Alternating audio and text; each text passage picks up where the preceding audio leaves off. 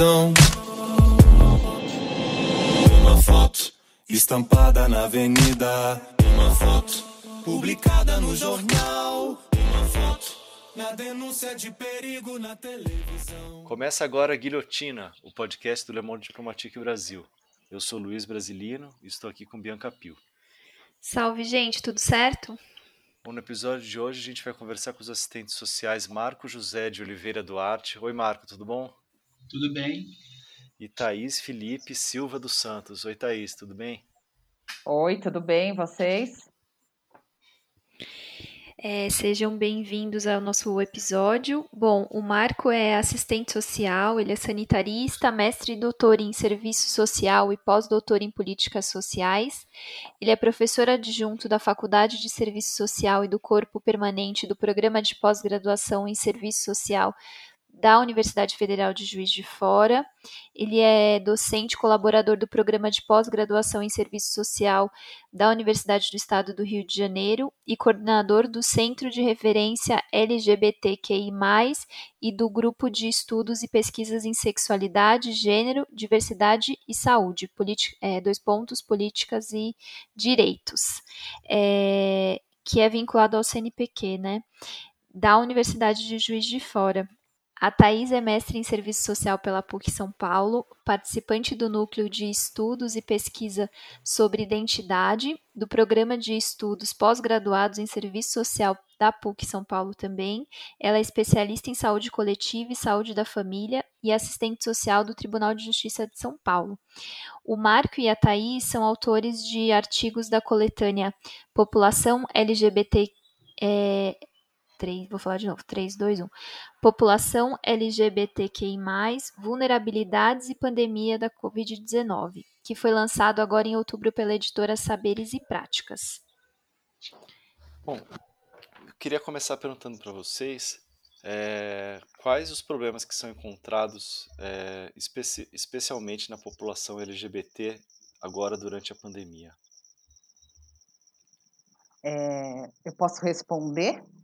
Eu primeiro abro minha fala aqui é, agradecendo a oportunidade de estar aqui com vocês no Guilhotina, de compartilhar esse momento de reflexão com o Marco, um assistente social sanitarista, que é extremamente importante para a nossa profissão e para esse contexto de pandemia, né?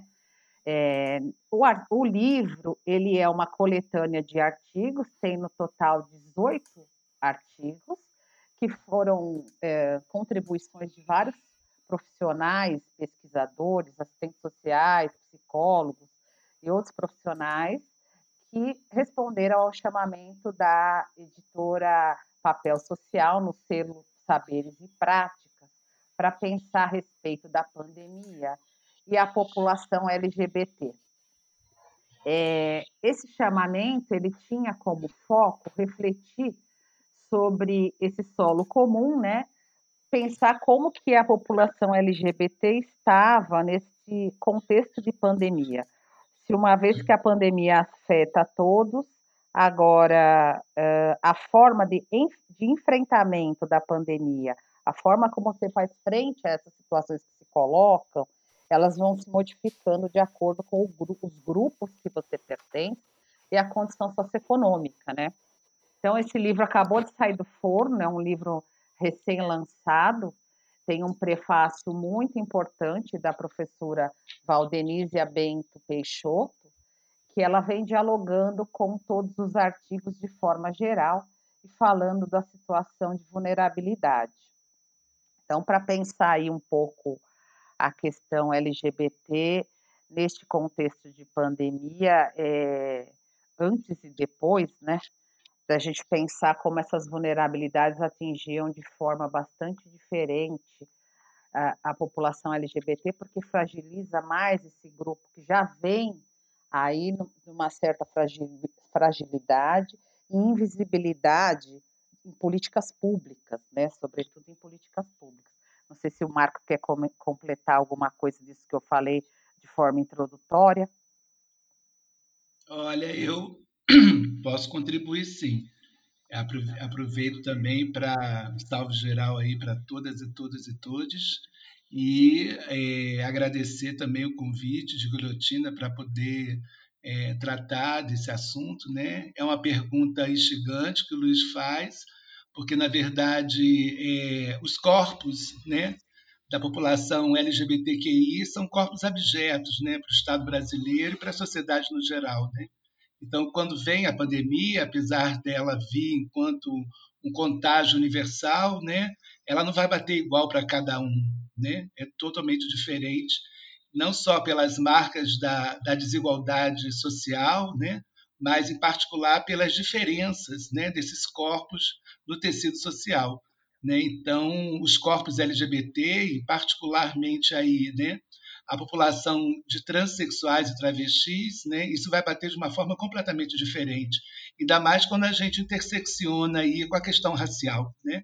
É, mais uma vez, né, acabou de sair agora né, os dados né, do, do PNAD contínuo, né, dos sistemas do, do, do, do, do Instituto de Pesquisas Econômicas Aplicado, IPEA, né, mostrando cada vez mais a, a questão é, que eu gosto de tratar muito bem no meu texto, né, é que, é, que é a questão da necropolítica e particularmente aí a morte, né, é, da população negra. E nessa morte da população negra, a morte da população de transexuais e travestis, né?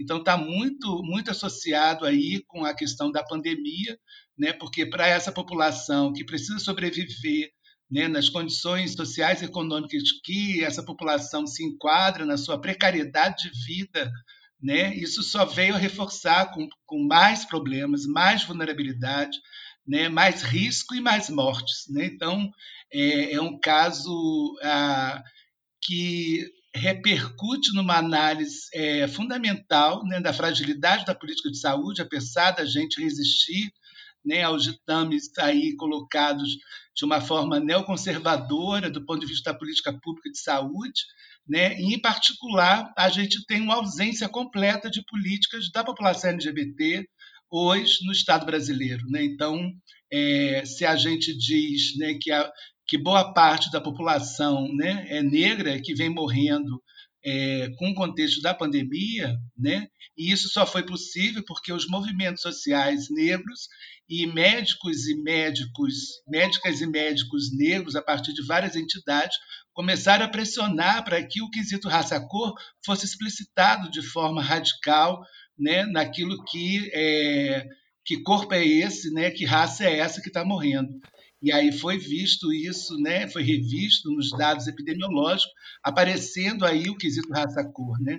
Então, assim, apesar da gente ter uma política nacional de saúde integral da população LGBT, essa política, de uma certa forma, ela pressiona né, os formulários do SUS né, para que coloque a questão da orientação sexual, a identidade de gênero, nome social, mas isso não é respeitado pelos agentes públicos nas notificações de óbito. Né? Então a gente não sabe de quanto de nós já morreram, né? Mas a gente pode informar do ponto de vista é, organizado aí tanto pela ANTRA, Associação Nacional de Travestis e Transsexuais, como do Grupo Gay da Bahia, né? Que a população LGBT vem sendo cada vez mais assassinada, né? E ou por, ou por morte matada ou por suicídio, né? Isso tem causado muito sofrimento. É esse, esse é um link que eu estou querendo fazer é, num texto recente que eu venho trabalhando, que tem aumentado o número de tentativas de suicídio, de autoextermínio, né? muito em decorrência também desse momento de isolamento que as pessoas estão que viver, até porque está se ensaiando já uma segunda onda da pandemia no Brasil, né? assim a exemplo da Europa. Então, assim, é necessário rever é, as políticas públicas, né, não só de saúde, do ponto de vista do, da população LGBT, desse acolhimento a essa, a essa população, mas também principalmente porque essas vulnerabilidades radicalizadas na, em desigualdade a essa população têm levado elas à morte, ou seja, se já levava antes, com a pandemia tem se é, radicalizado isso. Né? Então, isso é um debate que eu acho que é fundamental e agradeço a pergunta, porque é necessário a gente estar tá revendo né, essas diretrizes é, de morte né, que o governo está pro, pro, é, produzindo né, nos seus discursos, narrativas aí em várias mídias, em particular mídias pessoais do próprio gestor executivo nacional. Uhum. É, e Thaís, você pode falar um pouco sobre a sua área de atuação e a relação com o teu artigo, né, cujo título é A Luta pela Vida na Pandemia de Covid-19, hashtag pela vida das pessoas trans. Sim, é, eu trabalho no Judiciário Paulista, eu sou assistente social das varas de família. Eu tomei contato com a temática da transexualidade em 2015, quando do ingresso de processos de pessoas transexuais no judiciário para retificação de nome. Então, quando eu tomei conhecimento dessa temática, eu entendi que haviam bases políticas e sociais que deveriam ser questionadas, que são esse binarismo de gênero, a questão do ser masculino, ser feminino, e isso o movimento trans traz para nós, eu na condição de mulher negra e cis, é, me questionei por que ser, existiriam esses ditames, a quem isso atenderia. Então, em última instância, eu estudando essa temática, é, a gente descobre que é por conta do modo de produção capitalista e com uma direção orientada para isso, né? Uma direção uhum. aí de exploração e dominação. E de lá para cá eu venho pesquisando a questão LGBT, mais em particularmente, mais particularmente a questão transexual e travesti. Uh, eu entendo que nós precisamos nos debruçar para essas questões, como o Marco acabou de dizer, porque elas têm que se tornar visíveis. E elas não podem ser segregadas a um coletivo.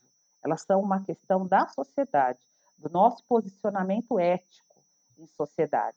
Então, é, como naqueles, naquele momento não havia nenhuma normativa para regulamentar essa mudança de nome via cartório, que posteriormente veio a acontecer no transcorrer da minha pesquisa no, pelo, pelo CNJ, essas, esses processos eram judicializados. E nesse contato com as pessoas travestis e transexuais, é, os trans e as trans também, é, eu fui descobrindo formas de sociabilidade, de como as coisas aconteciam, como eram essas relações sociais, a expulsão da família, a dificuldade escolar, a dificuldade de inserção no mercado de trabalho e toda a dificuldade de acesso, inclusive, à saúde, né? Uma saúde muito voltada para questões de, de atendimento da sexualidade, mas não do seu sujeito integral. Então, nessas descobertas, eu fui me, me, reconhecendo como pessoa, como mulher negra, como trabalhadora, então, eu, entendo que é uma luta aí que eu, é, eu encampo também. Eu não sou representante das pessoas trans, porque elas têm as suas próprias vozes e elas podem e devem falar, e nós devemos ouvir, mas eu faço coro com elas aí na busca por uma sociedade mais justa, por uma sociedade mais igualitária, por, por, pela superação dessa dominação, exploração, dessas políticas de morte, como o Marco acabou de dizer. Então, é, ao tomar co contato com essa temática pensando no contexto da pandemia, que agravou muito mais essas vivências, onde as pessoas se, se viram mais vulneráveis do que já estavam. É, as pessoas trans, em sua maioria, trabalham na prostituição. Como é que fica, né, a prostituição nesse momento em que a sociedade está mais reclusa? Né? No momento da escrita desse artigo, a pandemia estava mais acirrada. Nós ainda convivemos com a pandemia, mas a questão do distanciamento social hoje, hoje ele está muito mais afrouxado. E aí nós já temos repercussão aí, como o Marco bem apontou, com a segunda onda aí. Fora tudo isso, ainda temos a subnotificação aqui, Então, é uma coisa que se torna extremamente importante, como o Marco também disse, eu endosso, é, é que haja é, essa visibilidade da sigla LGBTQI+. É, não é um bloco monolítico, são pessoas que têm particularidades, essas particularidades precisam ser respeitadas. E quanto mais visível se fazem esses dados, melhor nós tomamos conhecimento. Inclusive, assim, neste momento, como é que estão acontecendo as mortes relativas às pessoas trans na Covid? Nós sabemos, sim, que as pessoas trans estão sofrendo é, com a falta de acesso a uma saúde de qualidade, que já não tem para o conjunto da sociedade, ainda mais com a questão da pessoa trans, que já tinha toda uma, uma fragilidade vinda desses agentes públicos que operacionalizam as políticas, né? Então, se vê muito mais vulnerável, inclusive com, com relatos de falta de alimentação. Então, as pessoas trans costumam deixar suas casas, morar em espaços coletivos que inviabilizam, inclusive, o, o isolamento social. Então, num caso de Covid acontecendo nesse espaço, como é que a pessoa, num espaço compartilhado, diminuto, na falta de acesso às políticas públicas, na falta de acesso ao emprego, como é que a pessoa consegue dar conta dessa demanda? Os grupos, os coletivos, eles se apoiam, mas esse apoio ele tem um limite. A política pública é que deveria garantir condições de vida igualitária. A gente não pode mais suportar que o Brasil seja o campeão de morte, de morte controlada, porque isso é direcionado para as pessoas trans, para as pessoas LGBTs. Então, acho que nós precisamos estar atentos a tudo isso e, e pensando nesses, nessas situações sociais, nessa, nessa morte que estão colocadas seres humanos que merecem todo o nosso respeito, como todos, mas em particular pela sua condição, nós precisamos estar juntos. Então, foi por isso que eu me debrucei sobre a temática. É, já andei escrevendo algumas coisas a respeito, e, e, é um estudo contínuo, né? Nós precisamos dar visibilidade a essas questões e, sobretudo, da escuta, né? Porque a voz eles eles e elas. Uhum. E você, Marcos, podia falar um pouco aí da, da tua trajetória e também apresentar o artigo, é, vou também falar o título, Dissidências Sexuais, Vidas Precárias e Necropolítica, Impressões de uma Experiência em Tempos de Pandemia? Ah, tudo bem. É, vou tentar resumir, tá? porque eu já sou uma pessoa antiga, né? Já estou indo para os 60 anos, né? É, eu sou assistente social, psicólogo sanitarista por formação, né? Como vocês me apresentaram aí, e toda a minha carreira com, na pós-graduação, no mestrado, doutorado, pós-doutorado, sempre foi pensando a questão da produção de subjetividade, né? É, e aí pensando também aí particularmente a partir da saúde mental.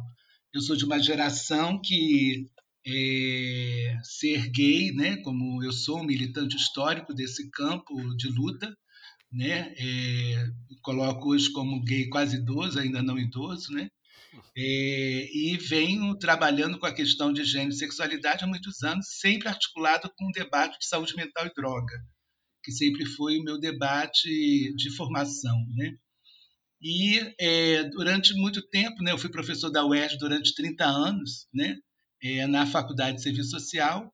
É, tanto a gente implementa, né, assim, a partir da universidade, centro de atenção psicossocial, né, atendendo aí a população com transtorno mental, é, tanto pela, pela via também de matriciamento com a saúde da família, é, e também depois no processo aí do, do programa Brasil Sem Homofobia, né, é, de 2004, na primeira gestão do governo Lula, é implementado né, em vários lugares do estado e alguns, alguns lugares em municípios, né, seus programas estaduais e municipais né, é, sem homofobia. Né? Então, a gente teve o Rio sem homofobia e a gente implementou lá, assessorou né, a implantação tanto do programa quanto dos centros de referência LGBT, né, como aí em São Paulo também tem. Né? E aqui quando eu venho para cá, para Juiz de Fora, eu justamente, é, depois de várias crises lá do Estado e da própria universidade, né, implantando isso, fazendo essa discussão, acompanhando todo o processo transexualizador,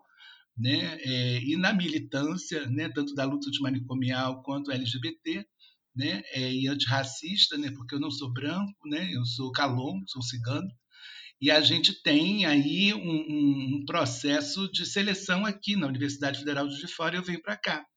E aí aqui eu, eu, eu vou organizar um projeto de extensão, que é o Observatório da Diversidade Sexual de Fora, né, para tentar, né, estou chegando para ver o que, que tem aqui, né, do ponto de vista de política pública, né, de garantia de direito à população LGBT e, encontro um vazio, uma, um deserto né, de dispositivos assistenciais de política de direito para essa população. E nesse processo eu acabo me articulando, né, porque aqui não tem uma militância organizada, né, diferente do Rio de Janeiro, né, aqui tem é, pessoas ativistas, né, que usa o seu próprio corpo, sua própria fala, né, como uma forma de fazer intervenção política, que é legítimo, que é isso que também se precisa. E aí, é, articulado com, com, com, várias pessoas assim, né, LGBT no geral, né, é, dentro da universidade, fora da universidade, a gente cria um, um polo de referência, articulado aí com o observatório, e no decorrer de um ano a gente cria então um centro de referência de promoção da cidadania da população LGBT. E aí a gente vai trabalhar especificamente com a violação de direitos né, dessa população, a garantia de direitos, né, é, casos de violência LGBTQI-fóbica né, assim, absurdas, né, tanto de expulsão da família, de, de ameaça de morte, né, é, mesmo de, de assassinatos, né, e a gente começa a se, a, a, se fortalecer do ponto de vista de criar é, é, esse espaço dentro da cidade, né, que é uma cidade conservadora, né, como expressa aí na, na forma da cultura mineira e da política mineira, como se esses temas, né, essas dissidências sexuais são tratadas, né, é, que o discurso conservador coloca isso, né, é, numa lógica que a gente trabalha com a metáfora do armário, né, no sentido que você possa, possa fazer qualquer coisa entre quatro paredes, né, e não do ponto de vista público, né? Então, como a gente, eu, eu parto do pressuposto, né, é teórico, né? Eu sou trabalho com uma perspectiva queer feminista, né, e antirracista interseccional. Então, eu começo a ver é, essa perspectiva de, de fazer a necessidade de pensar algumas questões aqui na cidade. Então, nesse sentido, a gente cria um espaço, isso antes da pandemia, né, um espaço de hormonização, consegue pressionar o hospital universitário para o processo transexualizador, né, faz os atendimentos de né, uma equipe interdisciplinar com estudantes e pós-graduandos e ativistas e colaboradores é, para esse atendimento. E, a partir da pandemia, né, a gente começa a, a ser. A gente não pode mais atender do ponto de vista presencial, né, o encontro aí com o nosso, nosso público, né, porque as atividades da universidade foram suspensas presencialmente, só aquilo que é emergencial e muito é, centrado aí em algumas unidades. Na nossa unidade, os, os atendimentos foram suspensos, e aí a gente começa a trabalhar de uma forma mais, mais virtual, né? e também criando aí propostas de articulação via WhatsApp, Instagram, é, Facebook, né? É, YouTube. Eu começo, eu que não estava entendendo de nada, agora já começa a, ter um manejo desse, dessas redes todas, né? E a gente acaba é, recebendo várias demandas né? Dentro dessas demandas, a, a, uma das demandas principais, que é justamente aquilo que eu coloco no, no texto, né, no campo das dissidências sexuais, é a população de travestis e transexuais, trabalhadoras de sexo e algumas em situação de rua. Né? Isso para nós aqui foi fundamental. A gente criou uma campanha, que a gente ainda está nessa campanha desde março, que é a campanha Trans Solidariedade, né? trabalhando não só do ponto de vista é, de responder uma demanda né, é, assistencial, urgente, né, certamente pragmática, né, a necessidade de, de, de, sobrevivência dessa população, né, tanto em forma de dinheiro, com a vaquinha inter, é, pela internet, quanto na cesta básica, na distribuição de kit de higiene de limpeza, né? mas também na orientação social né? porque a gente começa a identificar que essa população ela é tão vulnerável e que vive da prostituição como único espaço, né? como, como trabalho, a gente entende prostituição como trabalho, então, se particularmente vive da prostituição, e no momento da pandemia, justamente esse período de até julho, né? de uma certa forma, elas tiveram que se, se sair da rua, né? da, do seu, seu espaço de trabalho, né? da batalha da pista? Então, essa quebrada ela, ela teve que se, ser suspensa em um determinado momento da vida delas. E a gente também trabalhou com orientação com relação ao benefício emergencial é, aprovado né, por setores progressistas dentro do Congresso Nacional é, por 600 reais, né, e a gente começa a identificar que elas não tinham é, boa. E aí isso é muito interessante a gente observar, né, porque a gente fala da população LGBT como como uma grande comunidade, né? mas na verdade essa comunidade ela tem várias diferenças. Cada letrinha você tem várias variações, né? E você tem uma realidade concreta, social, às vezes assim de, de radicais vulnerabilidades, né?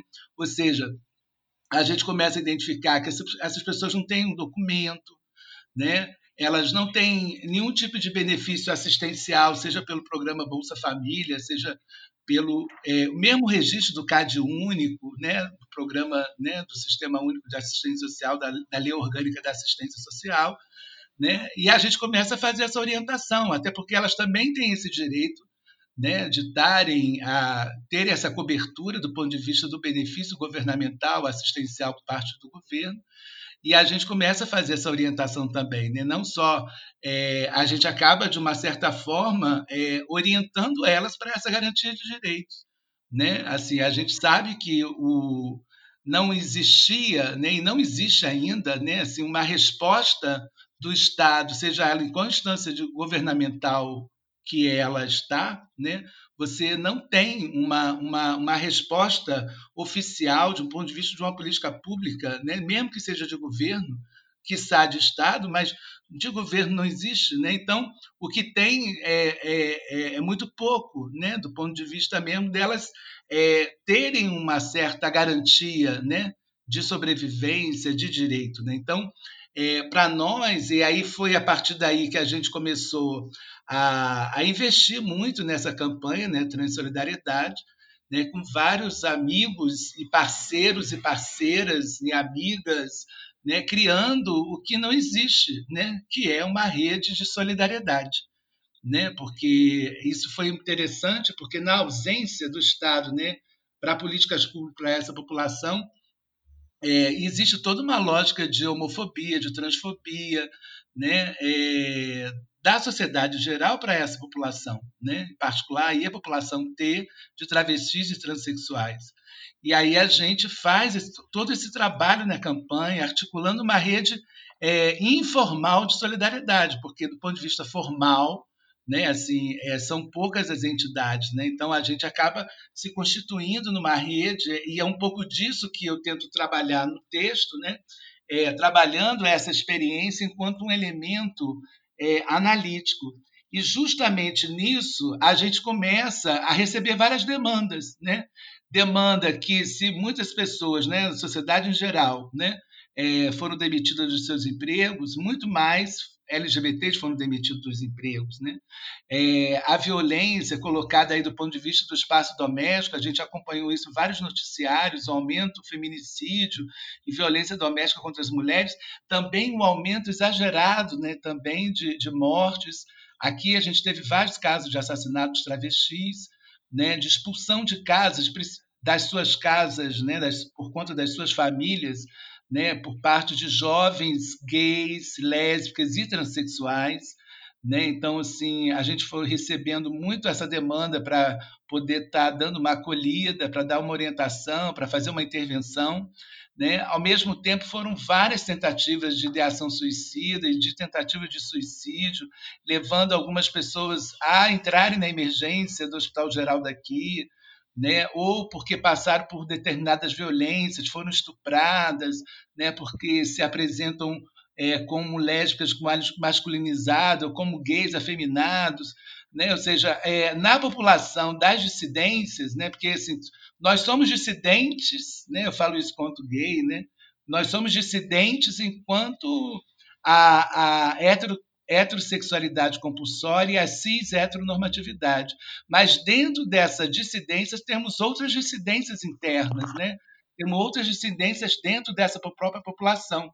Então, é, quando essa população é interseccionada com a questão de classe, são mais pobres, né, são mais afeminadas, mais masculinizadas, ou estão em situação de rua, né, ou são negras, não, não brancas, né, e tantos outros intersectores aí dos marcadores sociais, a, a, vulnerabilidade é muito mais acentuada, né? E a resposta do Estado, na maioria das vezes, é nenhuma. É, e Marco, no seu artigo você trabalha o conceito da necropolítica, né? É, como, é que, é, como é esse conceito aplicado à realidade LGBT? Você já trouxe alguns exemplos agora na sua fala de violências, mas acho que você podia explicar um, um pouco melhor como é que você mobilizou esse conceito para trazer a, as questões é, das populações LGBT. Sim, é interessante. Eu gosto muito de de tratar esse conceito, porque assim, eu trabalho com uma perspectiva da filosofia da diferença, né? Eu trabalho com, com as referências teóricas do Michel Foucault. E sempre trabalhei na perspectiva de entender a biopolítica, né? essa, essa política de controle dos corpos e das vidas. Desde quando a gente nasce, a gente está sob esse controle do Estado, e desde quando a gente morre. morre né? Não é à toa que a gente está aí é, tem que ter uma certidão de nascimento, tem que ter uma certidão de óbito, isso faz parte do controle, né? como a natalidade, a, as formas, né, os mecanismos de reprodução da espécie, o tempo inteiro. Né? Eu, como sou também da saúde coletiva, né, então isso está sempre muito presente. Quando, quando eu encontro com a, a Tilly Bembe, né, na necropolítica, né, é, ele, ele faz uma conversa muito interessante, porque ele pega a biopolítica do Foucault com o estado de exceção é, do. Já esqueci o nome agora. De um outro teórico italiano. O Agamben. Isso. Agamben. George Agamben. Né? E aí ele, ele faz uma conversa muito interessante, pensando ali no processo de, de colonização, de escravização, né? e aí a migração, e assim todo, todo a, a deteriorização né, das razões dos sujeitos. Né? Então, ele, ele emerge, né, porque tem um, um, vamos dizer assim, uma consigna é, paradigmática do Foucault, né, que é justamente poder viver, fazer viver, deixar morrer, né? E ele vai trabalhar com a partir dessa consigna do Foucault, ele vai trazer, mas quem morre, quem quem vive, né? E aí é nesse sentido que eu, eu vou trazer justamente é, esse debate que o Bembe traz, né, de quem, quem que morre, né, quem pode viver e quem deve morrer, né, a partir dessa lógica do Estado genocida, né, que escolhe, né, aí você tem uma instância de classe, né, entre entre essa composição, né, porque você vai fazer viver, né, é, os ricos, você vai fazer viver os brancos, você vai, vai deixar morrer os pobres, você vai deixar morrer os negros. E aí eu começo a pensar a necropolítica das dissidências sexuais, né? Porque o que está posto para as dissidências, né, durante muito tempo, primeiro foi uma lógica de patologização, né? Por isso que eu acabo, fui fazer psicologia, né? Porque eu era um doente mental, né? É, a gente deixou de ser é, psiquiatrizado né, no Brasil a partir de 1988, né? Mas, aliás, 85, né, com a decisão do Conselho Federal de Medicina da Associação Brasileira de Psiquiatria e mundialmente através é, da decisão da OMS na revisão da classificação internacional de doenças do CID, do CID-9 para o CID-10, né, como a própria patologização da transexualidade que agora né, é, para o CID-10, para o CID-11 caiu, né, mas em, em, compensação ficou ali a incongruência de gênero, né, ainda tem uma lógica de medicalização. Então, pensando a necropolítica e a população LGBT, né, é, você vai ver que os, os engendramentos estruturais é, que coloca essas dissidências sexuais no plano dos desejos dos corpos e das subjetividades, né? Não são aceitos, são discriminados. A gente tem que ter uma, uma, uma sexualidade padronizada, higienizada, né? É, tem que reproduzir o padrão né, é, compulsório da heterossexualidade ou da cisgeneridade. Né? Então, é, e, e quando você foge do padrão, né, foge da norma, é deixar morrer. Né? Como nós passamos por isso nos anos 80 com a epidemia do HIV/AIDS. Né? Tanto que eu falei, eu passei pela epidemia do HIV/AIDS, estou passando pela pandemia do coronavírus. Né? É, porque é isso, né? deixa morrer. Né? O que, que o, o governo faz na situação da pandemia? Deixa morrer. Né? Então, assim, a gente não está no fazer viver, a gente, na verdade, está é, tá no deixar morrer, deixar morrer. Né? Tem uma radicalidade de uma política de morte engendrada aí é, numa forma genocida que o governo é, tem implantado, né? e não só o governo federal, né? no, no sentido do, da sua excelência de poder, né? nação, Estado-nação é, da, do Brasil, né? mas também é, perspectivas de organizações sociais outras, né? Assim, né? Então, por exemplo, é, a gente tem várias radicalidades, né? E aí é, eu tentando pensar é, essa necropolítica, isso aí de uma forma interseccional, é justamente eu vou trazer um outro conceito que é para conversar com essas dissidências nesse processo de vulnerabilidade, né? é, e de morte, que é o conceito de vidas precárias de Judith Butler, né, que é uma das teóricas é, para nós do campo dos estudos queer, queer feminista, né, para pensar aí né, é, essas precariedades que são acentuadas, né, porque o conceito de precariedade vai muito para além do conceito de vulnerabilidade, né? Mas isso, eu não fiz esse debate no texto, né? É um debate que eu estou fazendo agora no outro né? porque a lógica da precariedade está muito baseada na proposta do, do, do Bembe, da necropolítica, na estrutura, né? na lógica de, de colonização dos corpos, né? na colonização mesmo do gênero das sexualidades. Né? É, e aí é, é um desafio pensar, porque é, o que está posto é a morte como política, não é a vida.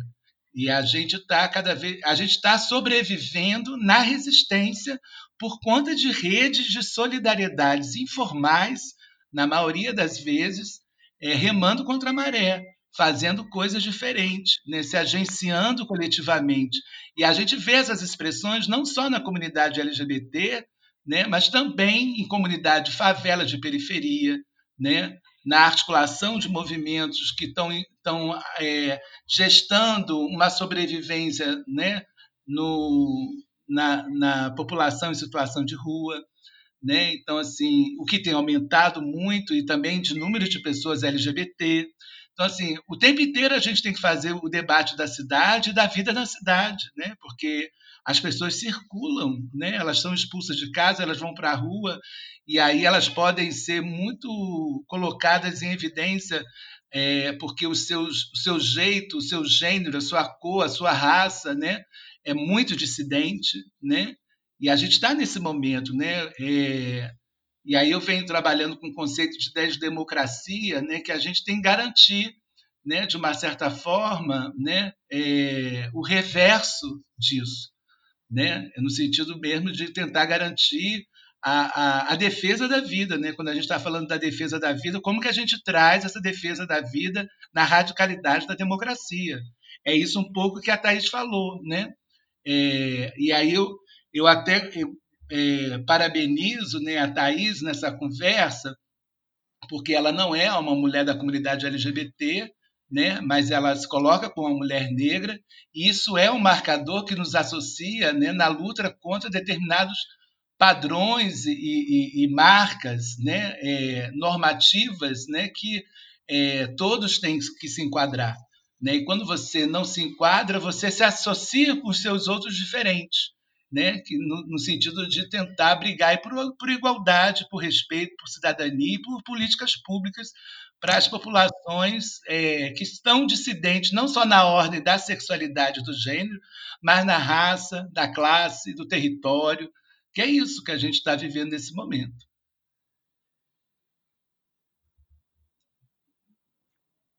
Posso completar uma fala aí do Marco? À vontade, claro. É, eu, eu, parto de uma, de uma outra, de um outro é, referencial teórico para pensar essas mesmas coisas que o Marco acabou de colocar, que é, eu, eu, vou pensar sobre as relações sexuais de, é, que estruturam a sociedade, né, as relações sociais de sexo, para pensar essa, essa presença da pessoa trans no mundo, né? E aí eu, eu concordo plenamente com o que ele acabou de falar, é, da gente se encontrar na luta, né? As pessoas negras, as pessoas LGBTs, as pessoas periféricas, que são aquelas pessoas que fogem ao padrão do estabelecido pelo capital. Então, é, quando a gente parte desse princípio, a gente se encontra no aspecto humano, que é comum a todos nós, e, e, também nos tensionamentos, uma vez que a gente começa a pensar em tudo que tensiona, né? Pensar na transexualidade me tensiona a pensar é, quem disse que o feminino tem que ser de determinada forma e quem disse que o masculino tem que ser de determinada forma. E aí, a partir desse pensamento, eu começo a questionar o meu próprio lugar no mundo e outros lugares que estão colocados no mundo. E com esses tensionamentos, com essas reflexões, a gente vai percebendo que a sociedade é estruturada de uma outra maneira e da maneira com que foi determinada pela classe dominante, onde as vidas são classificadas, os seres sociais são classificados. Então, quem não está no, no, no topo aí desta classificação é reservada à política de morte, que o Marco acabou de dizer, né?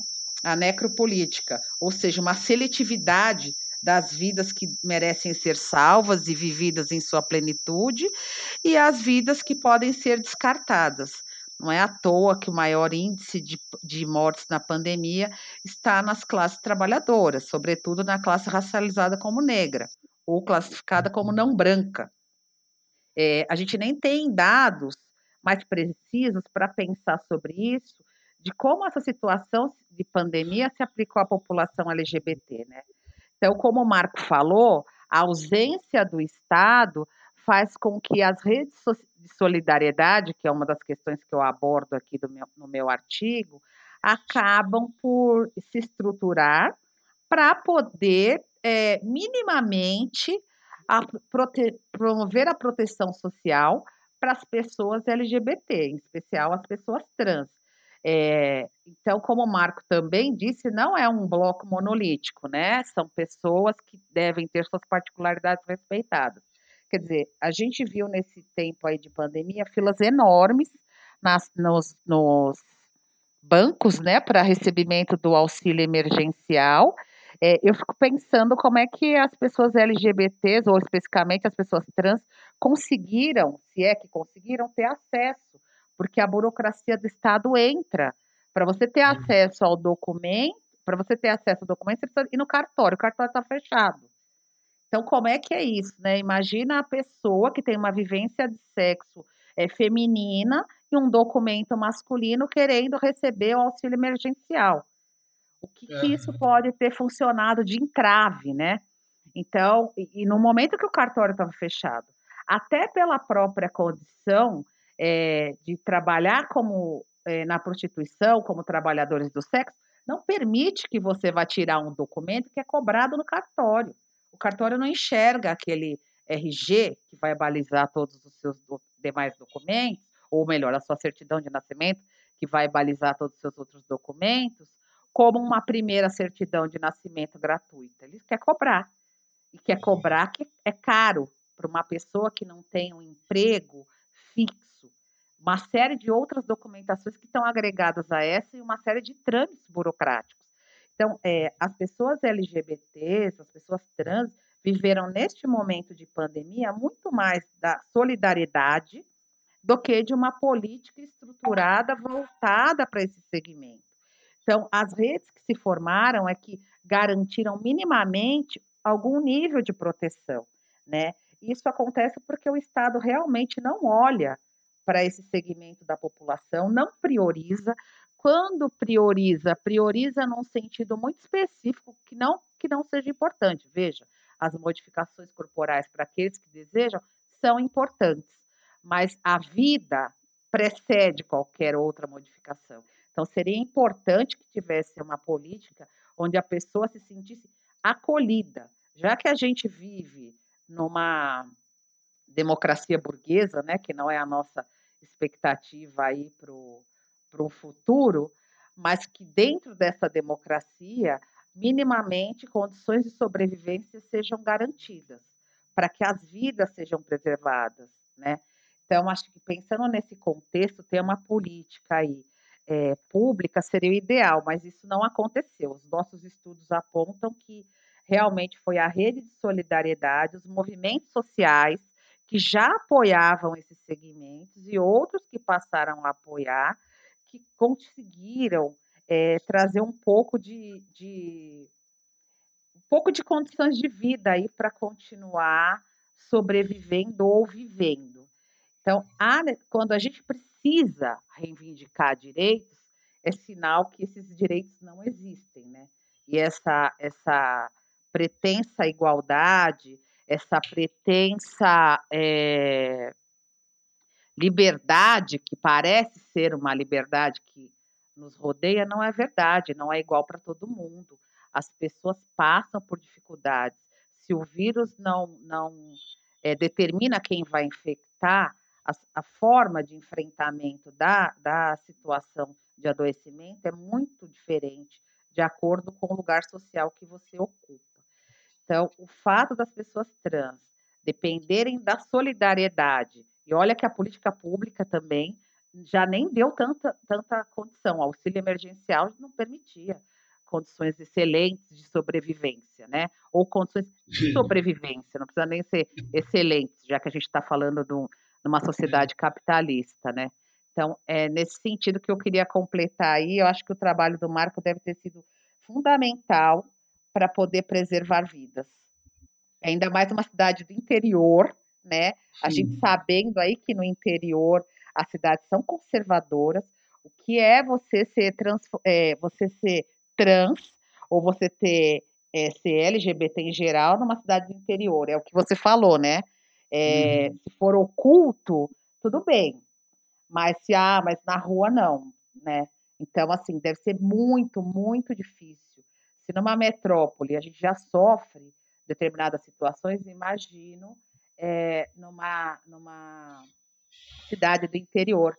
Então, a solidariedade e esse movimento também de levar para o interior essas discussões, porque as pessoas LGBTs estão, estão em todos os lugares, as pessoas negras estão em todos os lugares. Então, a gente precisa tensionar, trazer essa discussão, né? está é, tá fora da novela, né? Está na nossa casa, na nossa vida, e a gente precisa se implicar nisso por uma questão ética. E aí, Bianca, assim, quando como a necropolítica trabalha com quem deixar morrer, né? Uhum. É isso, são as populações mais vulneráveis, são os dispensáveis, né? E aí os dispensáveis porque o Estado não se responsabiliza pela proteção social, né? Que é, aí eu e a Thaís somos do serviço social trabalhamos muito com as proteções sociais, né, nos âmbitos das políticas públicas, né? E aí justamente são os desprotegidos, né, que vai deixar morrer, né? Sim. É isso. Não, total. É, bom, eu acho que a gente podia falar agora um pouco sobre é, a falta de dados, né? Thaís, acho que tem no, no seu artigo, e eu queria te perguntar de que maneira a falta de dados oficiais sobre as pessoas travestis e transexuais impacta no cuidado dessa população no período é, de pandemia que a gente está vivendo. Então, Bianca, é, a falta de dados em geral ela vai é, invisibilizar qualquer atitude que possa ser tomada a um segmento específico. Então, é, o próprio IPEA é, caracteriza isso, como eu, como eu coloquei no artigo, como apagão estatístico, porque de fato aparece como se essas pessoas não existissem. Né? Então, para quem não existe, eu não preciso tomar nenhuma providência política. Né? E, e agora, mesmo agora na pandemia, neste momento de pandemia, nós não temos dados que mostrem quantas pessoas trans faleceram, quantas pessoas travestis faleceram em virtude de Covid. E, e é muito importante que se tenha, porque a gente tem lá na, na, nos dados é, as mulheres que faleceram de Covid, os homens que faleceram de Covid. Por que não a gente não colo colocar as mulheres trans que faleceram de Covid? As mulheres trans negras que faleceram de Covid, os homens trans negros que faleceram de Covid. É necessário que esses dados apareçam, porque assim a gente consegue fomentar políticas públicas. Porque senão, como que a gente vai provocar o Estado para essa ausência dele mesmo, essa ausência deliberada, como o Marco acabou de dizer, sobre as vidas que importam e as vidas que não importam, né? As vidas que são consideradas abjetas. Então, é, pre é preciso que tenha dados, esses dados sejam visibilizados, para que a gente entenda. Até porque o dado, ele é um número, mas atrás dele tem uma série de é, dados qualitativos que vão sendo desvelados. Então, pensar que uma pessoa trans faleceu em virtude da Covid vai mostrar diversas outras situações, como, por exemplo, o acesso à saúde, o acesso a emprego, acesso à documentação, acesso a nível de escolarização. Então, a gente consegue acesso à habitação, né, a sua condição familiar. Então, a gente consegue ter uma série de outros elementos para poder pensar o que, que é ser trans está na sociedade, na que sociedade, a, sociedade brasileira, em determinado lugar, porque o Marco acabou de falar, olha, lá no Rio de Janeiro tem um movimento coletivizado, organizado, tal. Você tem outras formas de enfrentamento, enquanto que nas cidades do interior, no interior de Minas, onde ele se referiu especificamente, o enfrentamento é outro. Então a gente teria condições, inclusive, de abordar questões territoriais para poder dizer o quanto precisa ser melhorado em determinada área. É, é um apagão estatístico é, proposital, no meu ponto de vista, porque é, as, as, coisas vão acontecendo, as situações vão se pondo e ninguém, o IBGE não pensa em colocar isso é, na, na, nos seus dados, no seu censo, para poder começar a refletir sobre isso. As pessoas LGBT já estão aí há muito tempo. Por que precisa continuar ainda com essa binariedade masculino e feminino? Né? Então, acho que é necessário sim incluir, acho que é necessário que esses dados venham à tona para que a gente entenda melhor esta realidade, porque os dados vão trazer também essa realidade, né? De a gente poder ouvir e a pessoa ter a liberdade de falar de quem ela é. E esse dado não ser um dado de conversa de amigos, mas ser um dado público. Então, acho que esse aspecto ele me chama bastante atenção. É, eu acho que sempre a gente acaba voltando para o próprio estado da sociedade, né, de pensar aquelas questões que eu tinha colocado há um pouco atrás aí, é, por que tem que ser masculino, por que tem que ser feminino, por que, que tem que ser assim. Eu acho que para a nossa sociedade, a sociedade capitalista, não interessa esses questionamentos, né? Porque você está questionando as estruturas, o que faz com que as coisas aconteçam dessa maneira. Então é muito importante, sim, que a gente continue intencionando para problematizar, para que outros passem a pensar, né? Até para as próprias famílias que têm pessoas LGBTs em suas casas, pessoas trans, que eles possam falar, olha, nossa, ah, é, por conta disso, isso tem que ser um assunto desnaturalizado. A gente ainda trata a questão muito vinculada à biologia e pouco vinculada ao aspecto político. E o aspecto político é o que nos interessa, porque é o aspecto político que pode mudar, né? Então a gente pode, a gente pensa isso. Pode falar, Marco. Não, é porque assim, em 2004, né, é, a primeira manifestação de política pública, né, no governo federal é o Programa Nacional Brasil Sem Homofobia de 2004, né? É, é interessante a gente demarcar isso porque é a partir do primeiro desse programa que a gente vai ter, enquanto movimento social, comunidade, sujeitos LGBT, e aí articulando com as instâncias governamentais, a primeira, a segunda e a terceira Conferência Nacional de Políticas Públicas LGBT. Então, existe política, não é implementada. Né? A primeira coisa que a gente tem que observar. Tanto que é que na segunda conferência, né, justamente em 2011, é quando oficializa né, a Política Nacional de Saúde Integral da População LGBT.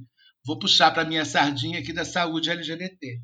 Né? É, quando é, se instaura, então, né, essa política, ela tem que ser implementada, ela está no campo das políticas de equidade do SUS. Né? E é nesse sentido que vai ser alterado né, todos os formulários do, do Sistema Único de Saúde. Né? A, a, inclusão aí da orientação sexual, da identidade de gênero, nome social, né? e tem uma formalidade né? justamente a partir de 2014. Né? Então, nós estamos seis anos de implantação desse novo sistema de informação.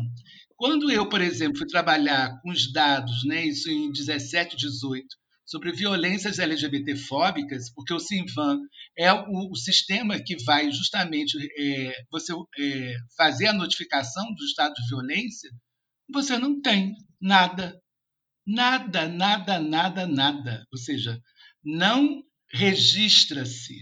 Eu acho que é isso que eu quero chamar a atenção. Né? O formulário, o sistema está lá, mas não se registra. Né? É nisso, por exemplo, quando tem o censo do IBGE, né, toda a discussão quanto nós somos, quantos LGBT somos, né? porque isso também tem a ver com o campo da luta da identidade, né? porque nem todo mundo se assume. Né? Tanto que na época lá do HIV-AIDS, a gente no campo da saúde instituiu o HSH, homens que fazem sexo com homens, mas não necessariamente são gays, né? são bissexuais, eles são heterossexuais. Né? Que é justamente o público-alvo aí da PEP e da PrEP, né? no sistema aí de, de prevenção né, combinada da AIDS. Então, a gente tem um, um, um, problema de, dessa invisibilidade, né, mas não é pela ausência da política, né, no campo da saúde em particular que eu estou colocando, né, porque você tem essa política no campo da saúde, mas você não tem a, a, a alimentar né, em dados o sistema sobre isso. Você não se, não se pergunta. Né? Isso é uma discussão que, até no campo da, da Política Nacional de Saúde Integral da População Negra, também é um debate, né? porque ninguém pergunta o quesito raça-cor, né? porque também se acredita aí na, na ideologia né? É, da, da democracia racial, esse mito, né, como também a lógica do colorismo. Então, eu vejo que você é um pouco branquinho, eu não coloco você nem como, nem como preto e nem como pardo, eu coloco você como branco. Né? Então, eu, eu olho para uma pessoa para o atendimento, né, eu também não coloco, não, eu não pergunto. O agente público ele não pergunta né, qual é a sua orientação sexual, como é que você se identifica. Né? Qual é a sua, sua, sua expressão racial? Como é que você se identifica? Não se pergunta, parece ter uma vergonha, não se pode perguntar isso. Né? Isso é um mito da democracia. Né? Mas você não acha. Você não acha que. É, eu fico pensando o seguinte: quando você fala, olha, tem a política pública, mas a política pública que não aparece, que não é efetivada, ela é praticamente ausente. E o que me chama a é atenção é, a política que está voltada para a área da saúde, mas não uma política pública para toda a dimensão humana. É uma política então, que se então instituiu como uma política de saúde, né? Por que será, sim. né? Então, mas, mas, pegando isso aí, né, quando você tem três conferências que produzem relatórios, ah, né, você tinha uma gestão da política que era o Conselho Nacional de Combate à Discriminação LGBT, que foi extinto assim que o Bolsonaro assume, né? E, de uma certa forma, a, a ministra né, do Ministério da Mulher, da Família e dos Direitos Humanos, você tem uma diretoria LGBT, que é uma vitrine, até uma pessoa trans que assumiu, né, que, que na verdade é, continua assumindo, né, porque ela, ela assumiu na gestão do, do Temer e continua no governo Bolsonaro, né, é, uma, é uma pessoa de vitrine que está lá, né, mas assim não tem influência nenhuma na política do Estado, porque o Estado é homofóbico. Né? Então, assim, é tudo para inglês ver que a gente tem. É isso. A mas política não é de nada.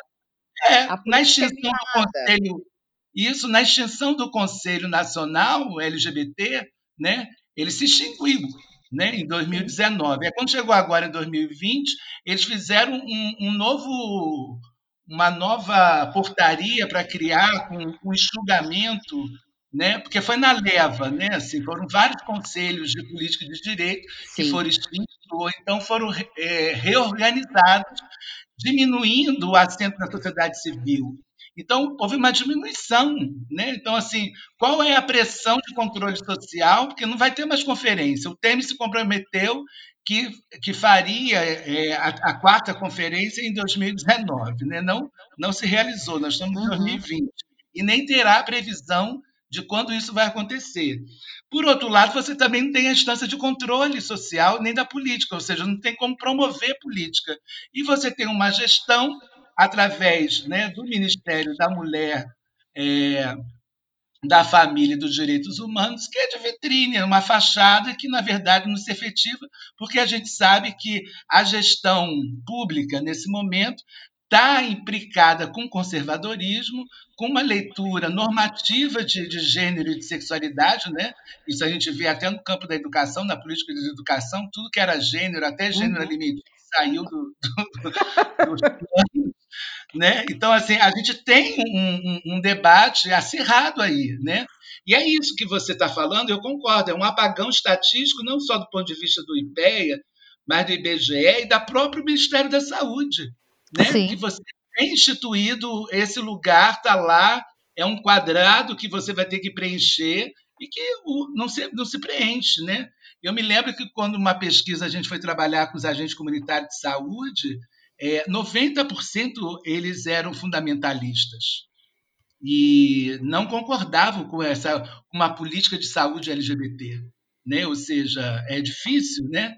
E, e nós na UERJ criamos um, um EAD, um módulo né, de educação à distância para capacitar toda a rede né, do SUS nacional né, sobre a política de saúde integral LGBT e ela teve boa, baixa procura né? teve poucas turmas. E ele era autodidata, autoexplicativo, não precisava de monitor, né? nada, nada assim sofisticado. Né?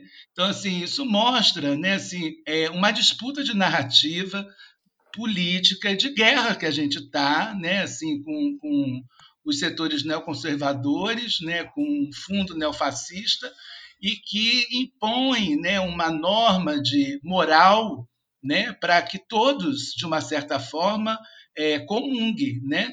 Tanto que tem determinadas, quando eu vou dar aula, né, na graduação e na pós, né, ou conferência, essa onda de lives, as perguntas, ah, mas eu conheço LGBT que é Bolsonaro, que votou no Bolsonaro, isso é tem, ué. Tem, Sim, mas ele é? só não é, é, ele só não é público, né? Ele não, ele... ele não é um militante. E a gente não está fora da sociedade, infelizmente. É. A ideologia perpassa, como você vê negros bolsonaristas e você é. vê também LGBTs bolsonaristas.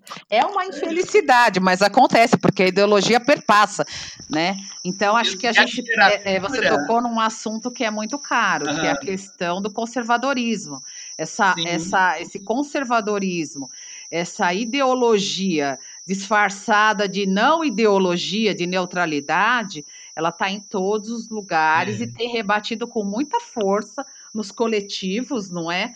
Porque uhum. a, é, tudo que estava sendo construído, o Brasil, acho que nesses dois anos, regrediu fortemente. Né? É um é. país onde se vai rezar na porta de hospital para que a criança abusada não aborte.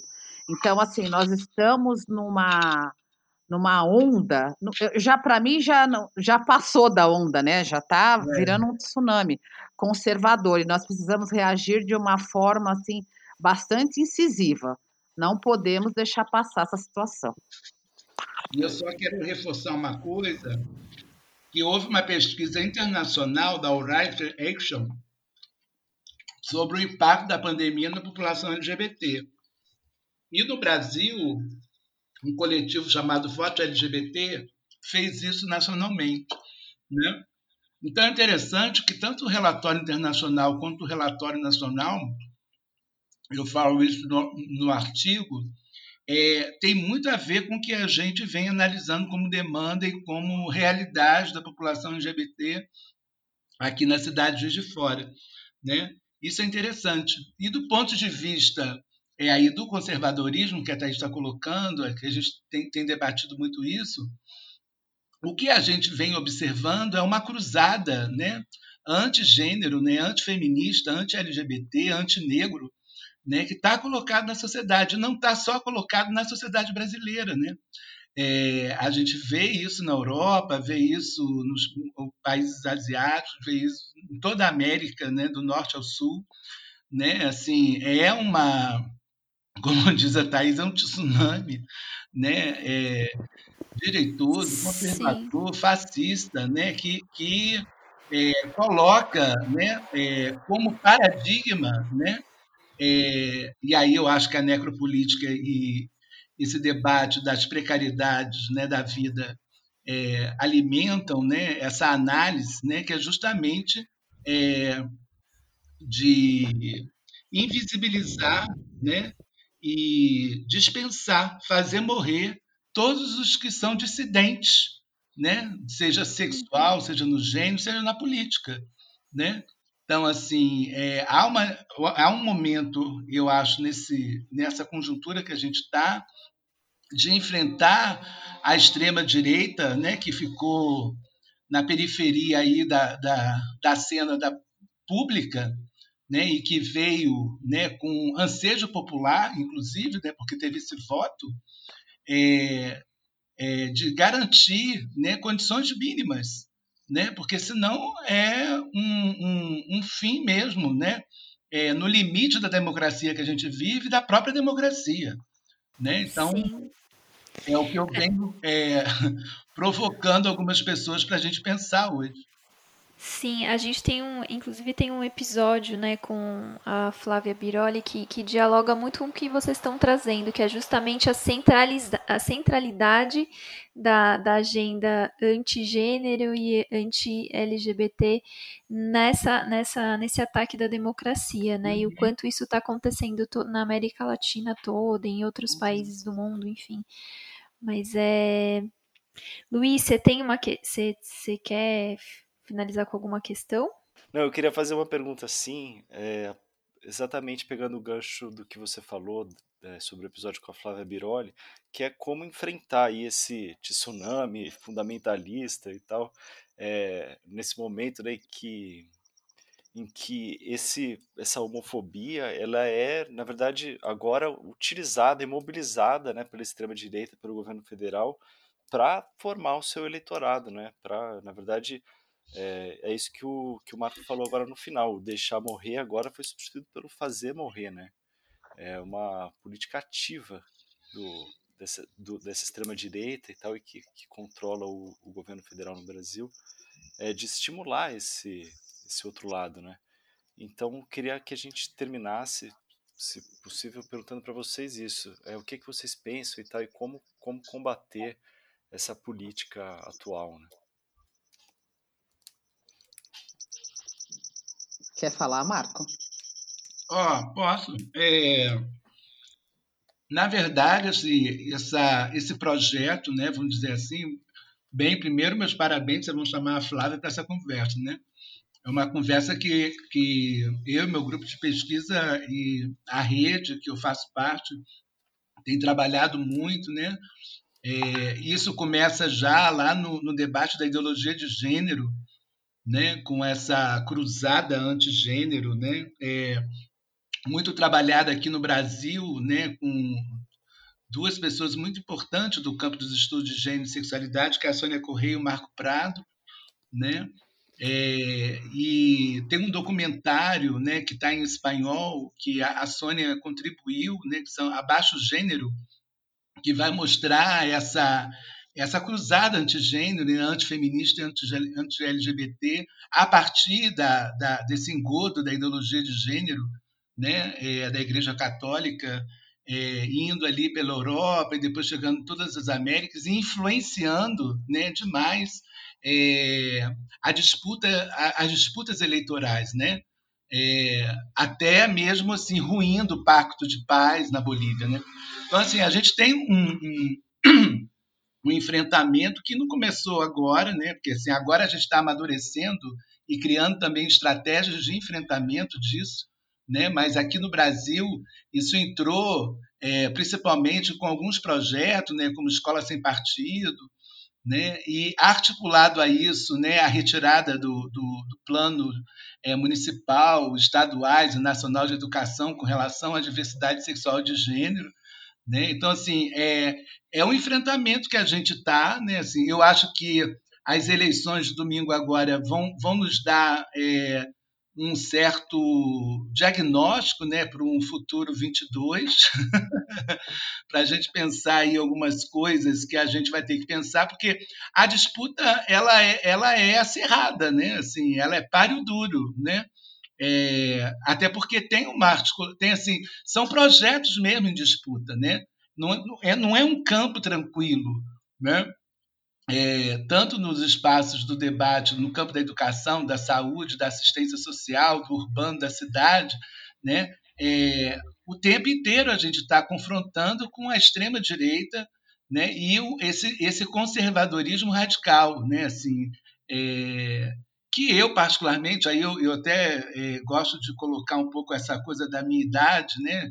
É, vou fazer 58 anos que vivi né, é, a ditadura militar, né, e que é, na Assembleia Nacional Constituinte, né, em 86, nós elegemos e tivemos que ocupar o espaço da Assembleia Nacional Constituinte para brigar por várias coisas, né, como, como é, saúde e direitos de todo dever do Estado, para incluir, por exemplo, no rol das discriminações, a, a discriminação por orientação sexual, né? Então a gente ganha para um lado, perde para o outro, né? isso no espaço institucional né? da própria política. Né? É, e é um enfrentamento, né? assim, são, são pactos, são alianças, né? como diz a Judith Blunt, né? são novas assembleias. Né?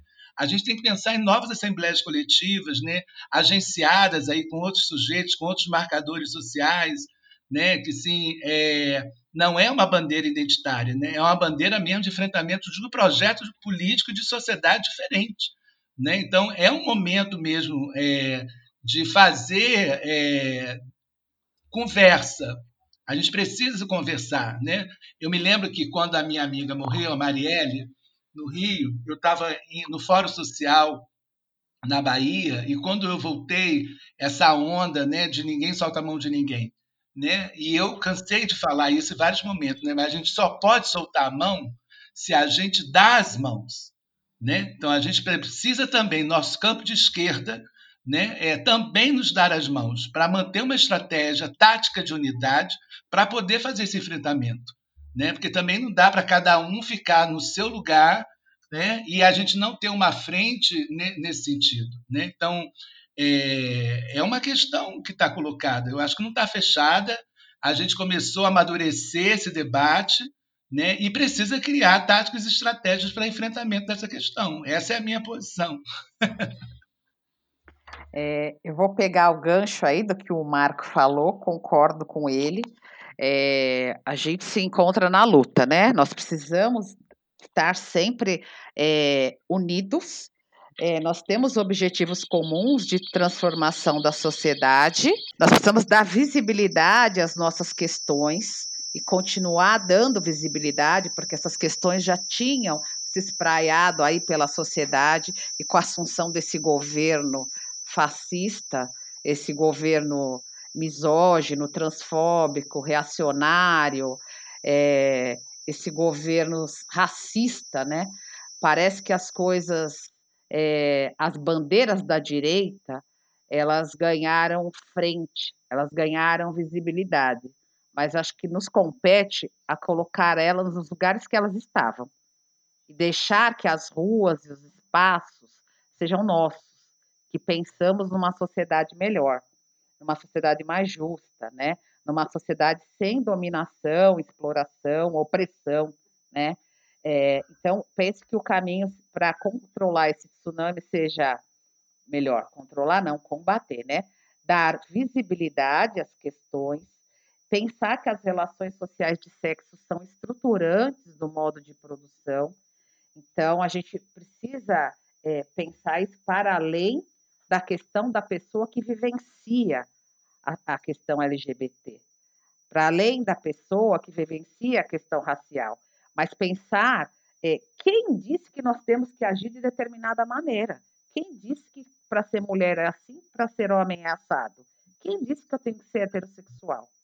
Quem disse que eu preciso me questionar, questionar a minha sexualidade quando eu gosto de pessoas do mesmo sexo? O que isso interfere na pessoa de quem eu sou? Então, acho que esses questionamentos que a gente se dirige a nós fomentam uma consciência crítica. E através dessa consciência crítica, a gente vai se fortalecendo para desnaturalizar o sexo. Ainda na nossa sociedade, o sexo e a sexualidade são bastante tabus. Parecem problemas, questões de ordem moral. É o problema daquela pessoa e não um aspecto social construído ideologicamente. Então, a gente tem que se fortalecer, sim, como o Marco falou, na coletividade, estarmos juntos, né? É, a gente precisa encarar que essa, essa pseudo-neutralidade da escola sem partido, da ideologia de gênero, não tem nada de neutralidade. É uma outra bandeira ideológica com a qual nós não compartilhamos. A nossa posição ideológica é outra. Né? Então, acho que nós precisamos estar aí atentos a essas questões. Penso também que as eleições municipais será um momento de reflexão para a sociedade, porque a gente viu aí nessa amostra de dois anos o que significa a direita no poder, o que significa adotar uma política de morte, onde nós temos aí no, no rol dos nossos conhecidos pessoas que perderam a vida por Covid, né? Então, é, é, isso nos compete diretamente, isso nos toca diretamente. Então, enquanto sociedade, nós precisamos estar aí pensando coletivamente e agirmos. Não ficar só no campo da reflexão, é preciso agir também para poder mudar. Então, é, eu acredito que essa eleição aí que nós vamos enfrentar domingo seja um prenúncio do que pode acontecer em 22, né? E nesse, nesse quesito eu penso que é importante a gente estar tá aí antenado nas fake news que têm sido utilizadas. Se no nível municipal, no nível federal já foi todo aquele escândalo, no nível municipal está se repetindo, né? Em menor proporção, à medida que é, estamos ainda atravessando a pandemia, mas que precisamos ficar atentos a isso, né?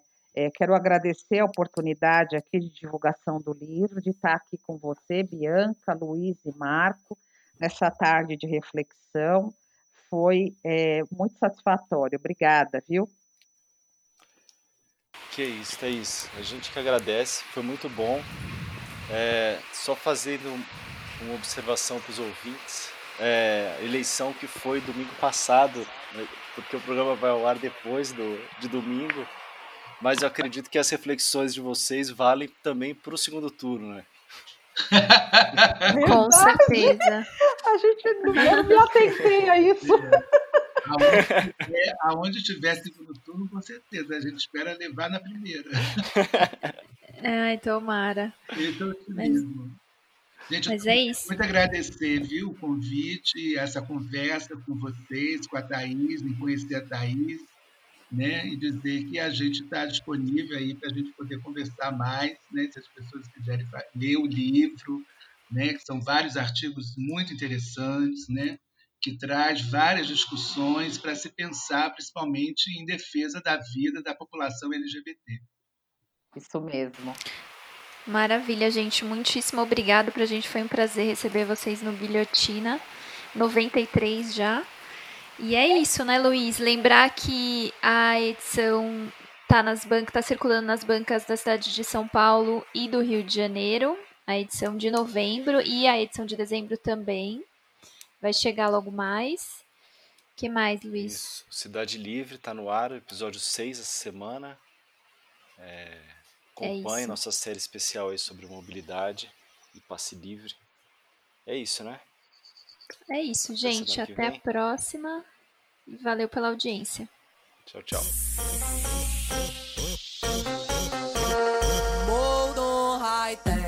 modelo ocidental. Magra, clara e alta, Miss Beleza Universal.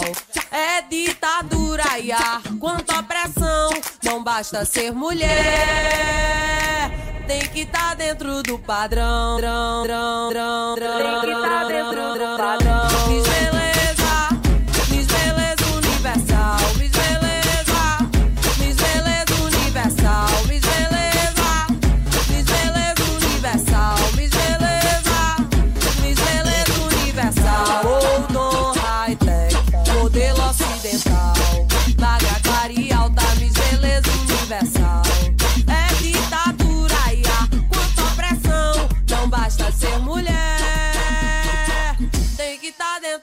Padrão,